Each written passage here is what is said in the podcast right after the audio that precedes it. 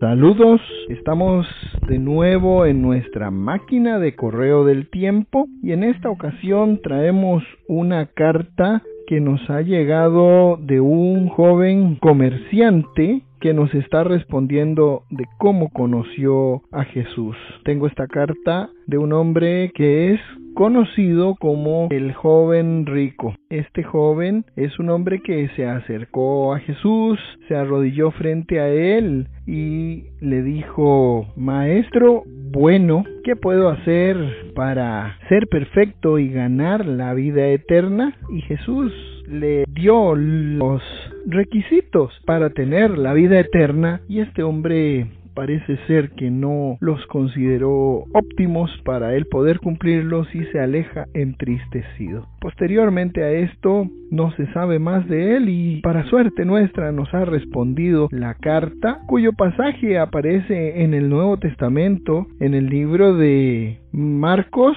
10 en Mateo 19 y también en Lucas 18. Aquí tenemos la carta, déjenme abrirla. Vamos a ver.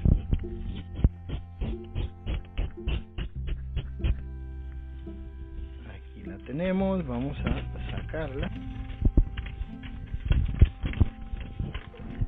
Y dice, dice así.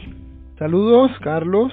Te respondo la carta que me has enviado y con alegría me comunico contigo para responder a tu pregunta de cómo conocí a Jesús.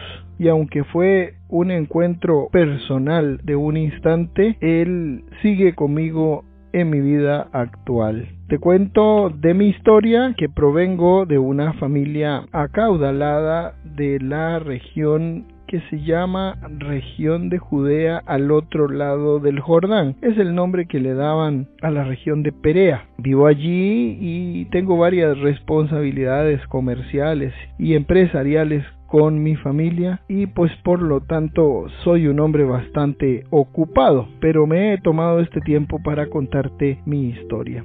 Hace unos años, cuando estaba más joven, escuché de Jesús y escuché de las cosas que él hacía y tuve la oportunidad de encontrarme que él andaba por esta región por donde vivo y resulta que cuando me dijeron que estaba en esta región lo busqué y cuando lo pude encontrar corrí hacia él y en mis ansias de juventud busqué cómo pero apresuradamente me puse frente a él y me arrodillé haciendo reverencia. Soy un hombre bastante educado y trato de guardar el respeto siempre, uno a las personas mayores y dos a las personas en quienes puedo sentir que confío o puedo obtener sabiduría y enseñanza, más un hombre con el carisma que tenía Jesús en ese momento.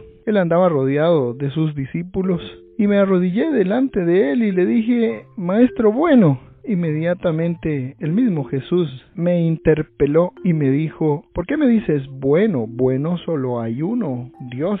Lo cual me pareció a mí un poco extraño, pero no me refería yo a querer ofenderlo sino a agradarlo. Y posterior a eso le pregunté en mi ansiedad juvenil, le di mi pregunta sin más ni más.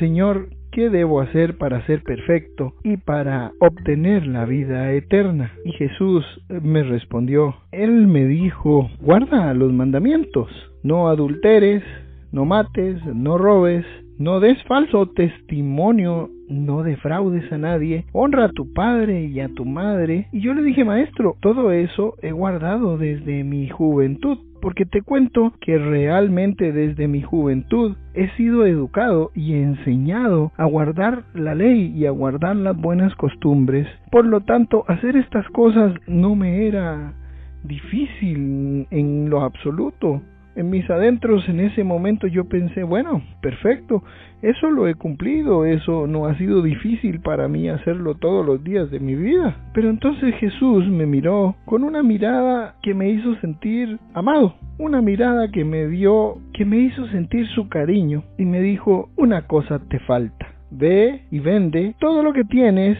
y dalo a los pobres. Así obtendrás tesoros en el cielo. Eso fue algo que me hizo cambiar la sonrisa y me hizo reflexionar en ese instante. Soy el responsable de los negocios de mi familia. Vengo de una familia acaudalada que ha amasado una fortuna a través del trabajo, de los negocios.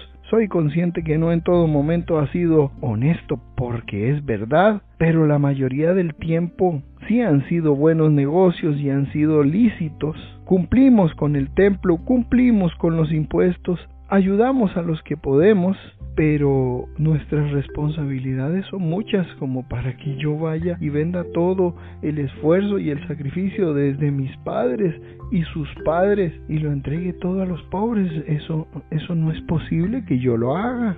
Eso me lo dijo él para que yo tuviera tesoros en el cielo y fue complicado para mí. Te cuento que en ese momento sentí como si un poco de agua fría inundara mi espalda y fue suficiente como para entender que por más que yo he cumplido todas las cosas de la ley, hay otras cosas en mi vida que me rebotan, que me apartan, que me alejan del poder acercarme a Dios. También me dijo, ven y sígueme cargando tu cruz. Y no entendí yo qué quiere decir eso de cargar la cruz.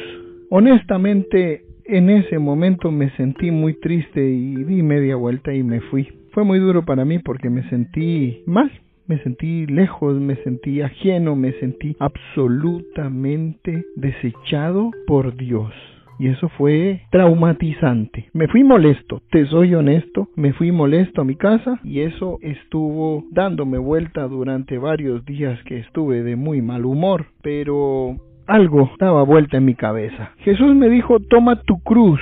Y yo no entendía qué quiere decir eso de la cruz. Al tiempo me di cuenta que él llegó a Jerusalén y en Jerusalén fue juzgado por los judíos quienes influenciaron a los romanos y los sentenciaron a morir en la cruz. Hasta ese momento la cruz vino a cobrar algún sentido para mí. Te cuento, Carlos, que la cruz es una sentencia de muerte romana. Los israelitas no usamos eso. Y cuando un preso era sentenciado a morir en la cruz, él desde el lugar donde se emitía la sentencia debía cargar esa cruz o parte de esa cruz, un poste de esa cruz en su espalda y llevarlo hasta el lugar donde iba a ser crucificado. La muerte de cruz es una muerte terrible porque te asfixia. Y te cuento que además de ser un espectáculo donde tus enemigos y el pueblo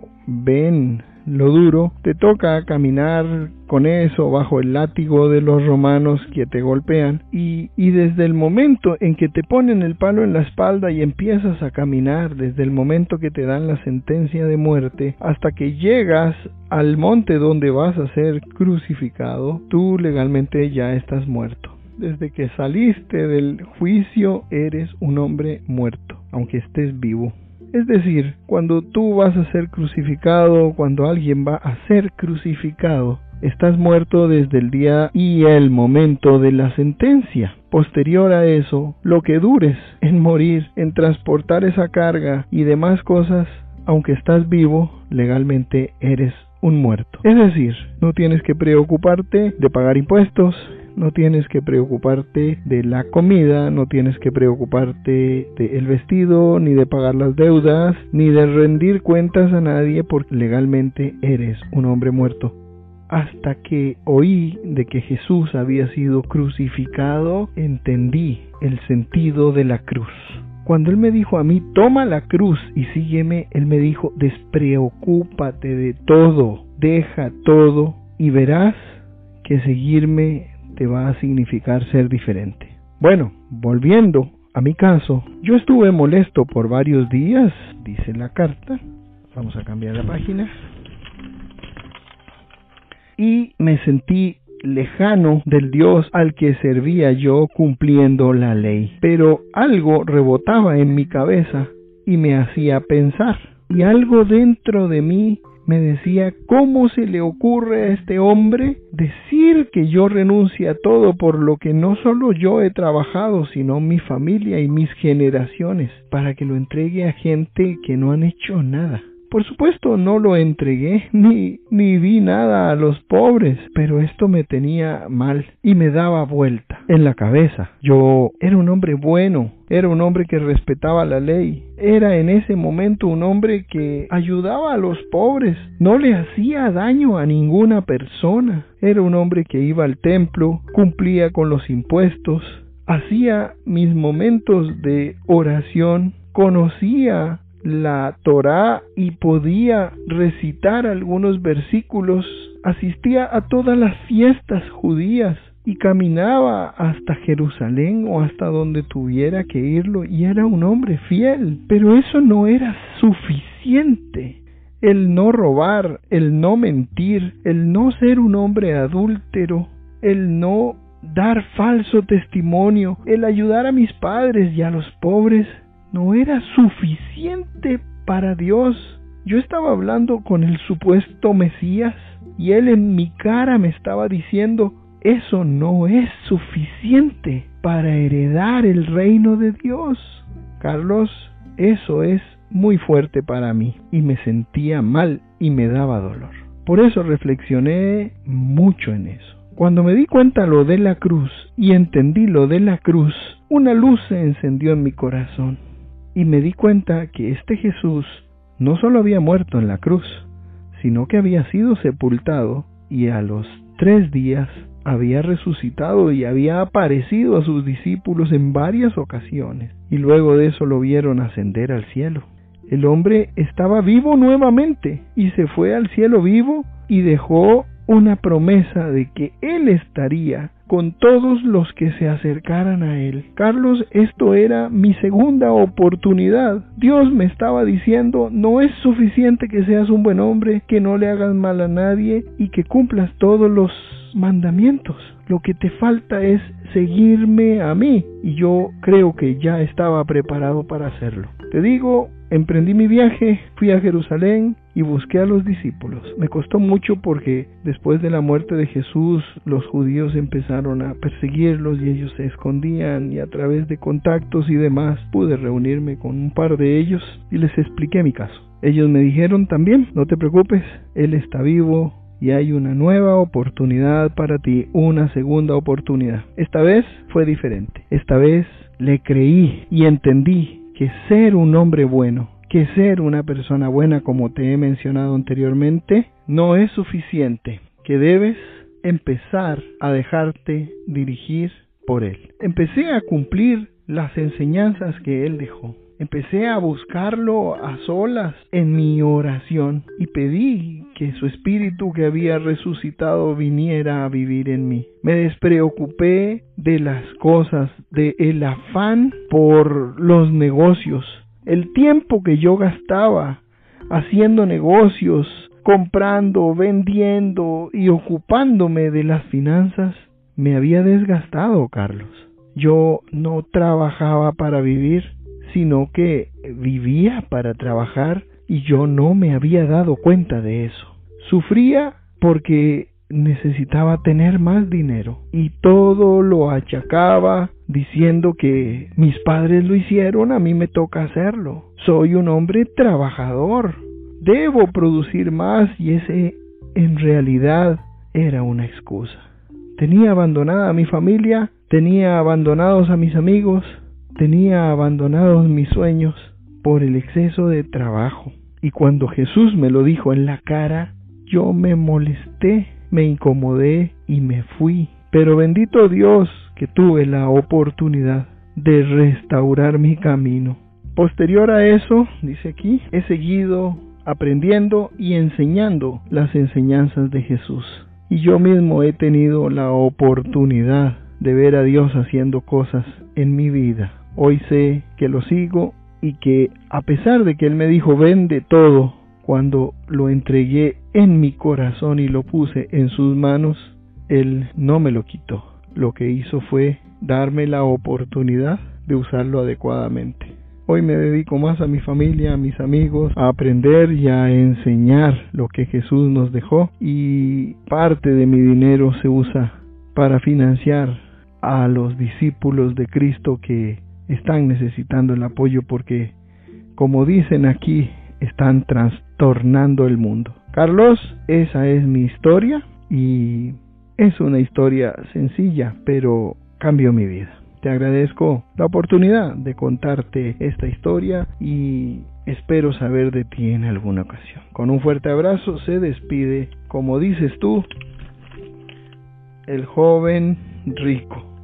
Qué carta más impresionante. La verdad, amigos y amigas, hay veces que nosotros creemos que el poder hacer las cosas religiosas, el cumplir con ir a nuestra iglesia, con hacer una oración en la mañana o en la noche, comportarnos bien y con cumplir los que nosotros consideramos son los mandamientos es suficiente como para estar bien con Dios.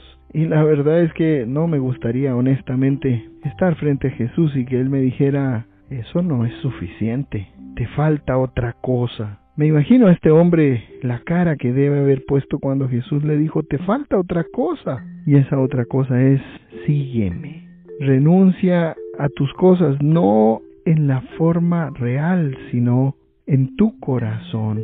Deja de ser gobernado por el trabajo, deja de ser gobernado por el dinero, deja de ser gobernado por las cosas materiales y permite que Jesús empiece a gobernar tu vida. Sí, realmente esto debe haber sido duro para este hombre, pero por dicha él pudo reflexionar y darse cuenta. Cuando Jesús le dice, toma tu cruz y sígueme, a nosotros también nos dice, toma tu cruz. Y hay veces pensamos que tomar tu cruz significa aguantarme a un jefe malhumorado, aguantarme esta enfermedad, aguantarme este matrimonio, aguantarme este defecto, aguantarme esta condición, este salario, esta necesidad. Y la verdad, no significa aguantarme nada, sino olvídate de todo, solo ponme a mí en primer lugar, dice el Señor, y lo demás vendrá por añadidura. Ahora cobra validez esas palabras. Tú, amigo y amiga que me estás escuchando, has oído la Biblia donde dice, busca el reino de Dios y lo demás vendrá por añadidura. El Señor nos está diciendo, ¿para qué te afanas? Y así lo dice en la Biblia, ¿para qué te afanas pensando qué comeremos o qué beberemos o qué vestiremos? Mira las aves del campo o las flores del campo que no trabajan ni almacenan, pero Dios se encarga de suplirlos día a día y de vestirlos con colores maravillosos. Tú no te afanes, busca primero el reino de Dios y lo demás vendrá por añadidura. Bueno, nos queda este reto. Creo que ninguno de nosotros nos gustaría estar en los zapatos del joven rico cuando, creyendo que estamos muy bien con Dios, el mismo Dios nos dijera, te falta una cosa, y nos diéramos cuenta así, de sopetón como una bofetada, nos diéramos cuenta que no hemos sido capaces de cumplir con lo más importante, seguirlo a Él. Estamos en enero. Enero es un mes muy conocido por el asunto del dinero. Los niños entran a la escuela, hay que comprarles útiles, uniformes, pagar matrículas, fiestas, tenido que pagar impuestos, hemos tenido que pagar aguinaldos, y enero es un mes difícil económicamente porque además el comercio se mueve lento. Pero en lugar de estar afanados pensando en el dinero o en que necesito trabajar más, en que no me alcanza, o que está yéndome tan bien que quisiera tener más entradas, o ver en qué voy a gastar de más, quizás sea el tiempo de decirle al Señor, Señor, voy a renunciar en mi corazón a todo y te voy a seguir. Como si tomara una cruz, voy a dejar atrás todo y voy a enfocarme en ti. Voy a enfocarme en buscar tu mirada, en conocerte a ti y en tratar de aprender de ti a vivir la vida como tú quisieras que yo la viviera. Les dejo ese reto. Estamos en enero, pero que este año sea para que cada uno de ustedes a solas, así como están escuchando esta historia conmigo a solas, encuentren el rostro de Jesús, que tal como la Biblia dice a este hombre lo miró y lo amó, Él los mire a ustedes y los ame, ustedes perciban ese amor y transformen su vida. Gracias por escucharme, gracias por tenerme paciencia y también por tomarse su tiempo y darme el privilegio de entrar en su espacio. Me encantaría conocer tu historia, tus comentarios. Escríbeme al correo la máquina de correo del tiempo arroba gmail.com. Un abrazo y nos volvemos a ver con una nueva carta en unos días.